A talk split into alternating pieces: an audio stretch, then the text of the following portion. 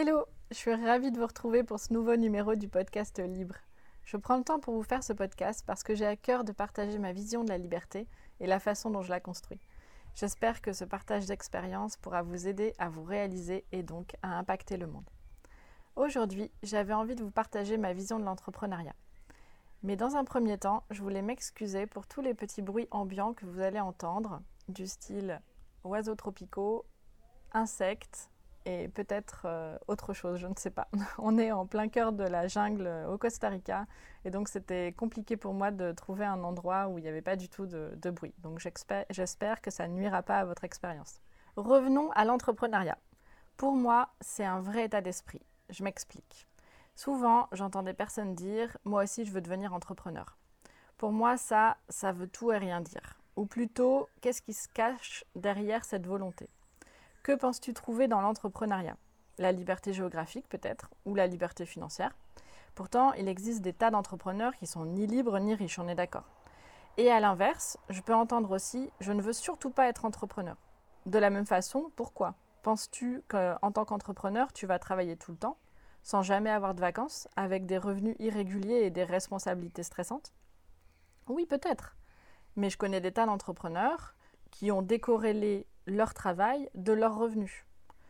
Donc la question sous-jacente là-dedans, c'est qu'as-tu mis derrière le mot entrepreneur Qu'est-ce qui se cache? Ça serait intéressant de creuser. Pour moi, entreprendre, c'est un état d'esprit. L'état d'esprit avec lequel tu vas aborder le monde, les choses, les gens, ta santé, tes relations, l'argent. Un état d'esprit dans lequel tu vas être tout simplement tous les jours. Alors voici ma vision des choses. Premièrement, être entrepreneur, pour moi, c'est incarner ta vérité, ta vérité à toi. Par exemple, pour moi, ma vérité, c'est de vivre sans chaîne, en toute liberté, avec la personne que j'aime, proche de la nature, au soleil, en mouvement. C'est découvrir le monde, c'est apprendre et surtout créer, créer de la valeur pour les autres et donc pour moi-même. Pour moi, être entrepreneur, c'est tout faire pour incarner sa vérité, sa vision. Alors peut-être que tu vas te retrouver dans ma vérité, totalement, partiellement ou pas du tout. Et peu importe, parce que c'est ma vérité, ma vision de la vie. Donc entreprendre, c'est incarner sa vérité. Deuxièmement, toujours pour moi, un entrepreneur, c'est une personne qui a le courage de ne jamais abandonner ses rêves. C'est quelqu'un qui incarne la résilience. Parce que de mon expérience, je peux te dire qu'entreprendre, c'est jamais compliqué, mais c'est difficile. Je te prends un exemple. Quand on a acheté notre immeuble, on a pris au moins 20 refus. 20 refus de la banque. Je ne sais pas si tu imagines. Parfois, on n'avait même pas une fesse sur la chaise du banquier qu'il était déjà en train de nous expliquer que cela allait être difficile. Le mec n'avait même pas ouvert le dossier. Pourtant, c'est facile.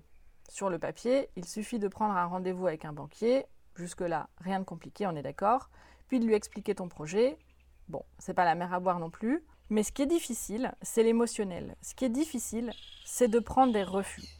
Le premier, tu vas, l'encaisser. Le deuxième, tu vas te remettre en question. Le troisième, si tu n'es pas préparé, tu vas tourner les talons et tu vas abandonner. Pourquoi? Parce que tu vas donner ton pouvoir au banquier. Tu vas te dire, les trois banquiers que j'ai vus, ils savent ce qu'ils font. S'ils me disent que mon projet n'est pas réalisable, alors il n'est pas réalisable. Et ça, c'est une erreur. Donc, si tu n'as pas travaillé sur toi-même et si tu n'es pas résilient, si tu n'es pas prêt à encaisser ces refus, tu vas abandonner ton projet. Donc, pour moi, quelqu'un qui entreprend, c'est quelqu'un qui incarne cette résilience. C'est quelqu'un qui utilise ses super pouvoirs. Je dis ça parce que ça implique de travailler sur soi. Si tu n'es pas résilient ou si tu n'utilises pas l'un de tes super pouvoirs, alors tu risques pas d'obtenir ce prêt. Bon, il se trouve que l'un de mes super pouvoirs, c'est un peu la rébellion. Donc forcément, ça aide, ça aide dans ce, dans ce genre de, situation. Au plus tu vas me dire non, au plus, au plus je vais être convaincue que c'est possible. Ou en tout cas, j'aurais envie de te le prouver. Il y a une phrase du docteur Joe Dispenza que j'adore qui dit En faisant la même chose, on obtient les mêmes résultats. Alors, quand on me dit à quoi ça sert de changer, j'ai envie de répondre que ça sert à aller chercher ses rêves. Dans la notion de résilience, il y a aussi la notion d'échec. Voilà encore une bonne raison de travailler sur soi. Assumer l'échec, c'est travailler son orgueil et son ego, rester humble.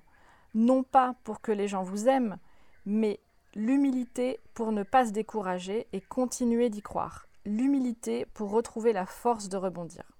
Et là, j'ai envie de prendre l'exemple de Mike Horn. Le mec, on le connaît tous, c'est un super aventurier chevronné, il a gravi l'Everest, il a traversé l'Amazonie, euh, l'Antarctique euh, et, et je ne sais quelle expérience et aventure extraordinaire encore. Et pourtant, face à la deuxième montagne la plus haute du monde, le K2 qui se trouve au Pakistan, il reste humble. C'est la deuxième fois qu'il essaye de, gravir ce sommet et pourtant il n'y arrive pas. Et il reste humble face à cette montagne. Pourtant, le mec, c'est un super aventurier. Je veux dire, la, première montagne la plus haute du monde, il l'a faite. Euh, il a, il a fait des expériences complètement folles. Et pourtant, il reste humble devant ses échecs. Il recommence. Il est résilient. Donc pour moi, être entrepreneur, c'est incarner cette résilience. Troisièmement, être entrepreneur pour moi, c'est vouloir créer la différence, faire quelque chose de mieux que ce qui existe déjà, de mieux dans ta version. Créer la différence, ça peut être quelque chose qui n'existe pas du tout, comme euh, créer un produit euh, que tu vas inventer de A à Z. Je vais prendre mon exemple. Quand j'ai lancé mon projet de marque Duo Paris, j'ai inventé un petit sac à main. Voilà, c'est un sac qui est capable de changer d'apparence pour l'adapter à ses tenues. C'est un modèle qui n'existait pas. Donc dans cette version, j'ai créé un produit. Mais créer la différence, c'est aussi amener son style, sa personnalité, sa patte, sa singularité à quelque chose qui existe déjà. Dans ce cas, on n'invente rien, mais on personnalise. Ce podcast en est un exemple. Les notions que j'aborde, des milliers de gens les ont abordées avant moi et continueront à les aborder, mais j'y apporte mon analyse, mon expérience, ma compréhension de ce qui fait la différence. J'ai un autre exemple qui me vient en tête. Avec Raphaël, on a lancé une marque qui s'appelle Univers Minéral. C'est une boutique en ligne de pierres et de minéraux. Bon, des boutiques en ligne de pierres et de minéraux, il en existe plusieurs, on n'invente rien. Néanmoins, on y apporte notre singularité, notre vision du monde. Dans ce, cas, précis, il y avait un côté vieillot des boutiques poussiéreuses en fond de cours euh, en rapport avec la pierre, limite un peu New Age. Alors on avait envie de désacraliser le côté spirituel de la pierre et d'apporter notre dimension voyage et connexion avec la nature et les minéraux. Donc dans ce cas précis, c'est pas de la pure création. On n'a pas réinventé euh, l'univers de la boutique en ligne, mais on y apporte notre vision. C'est notre façon à nous d'améliorer et de contribuer. Et enfin, quatrièmement, je terminerai sur ça. Un entrepreneur, c'est une personne qui assume et incarne ce qu'il a dans ses tripes, ses valeurs, sa vision et ses super pouvoirs. Et quand je parle de valeurs, je parle de toutes ces valeurs. Encore une fois, si je m'appuie sur mon expérience personnelle, mes valeurs fortes sont la liberté, la créativité, l'amour. Quand j'étais architecte d'intérieur, ma valeur de créativité était incarnée, mais pas celle de la liberté, ce qui posait inévitablement un problème. Quand on n'est pas aligné avec ces valeurs, toutes ces valeurs, en tout cas les, ces valeurs fortes, on n'est pas pleinement soi-même. Ça rejoint le, le premier point, un entrepreneur, c'est une personne qui incarne sa vérité. Du coup, pour résumer, je te demanderai de te poser la question qu'as-tu mis derrière le mot entrepreneur? Soleil, cocotier, argent facile ou responsabilité, stress et plus de vie Et pour moi, un entrepreneur, c'est pas ça. Pour moi, premièrement, c'est une personne qui incarne sa vérité. Deuxièmement, c'est une personne résiliente qui croit en ses rêves et qui lâche pas ses rêves.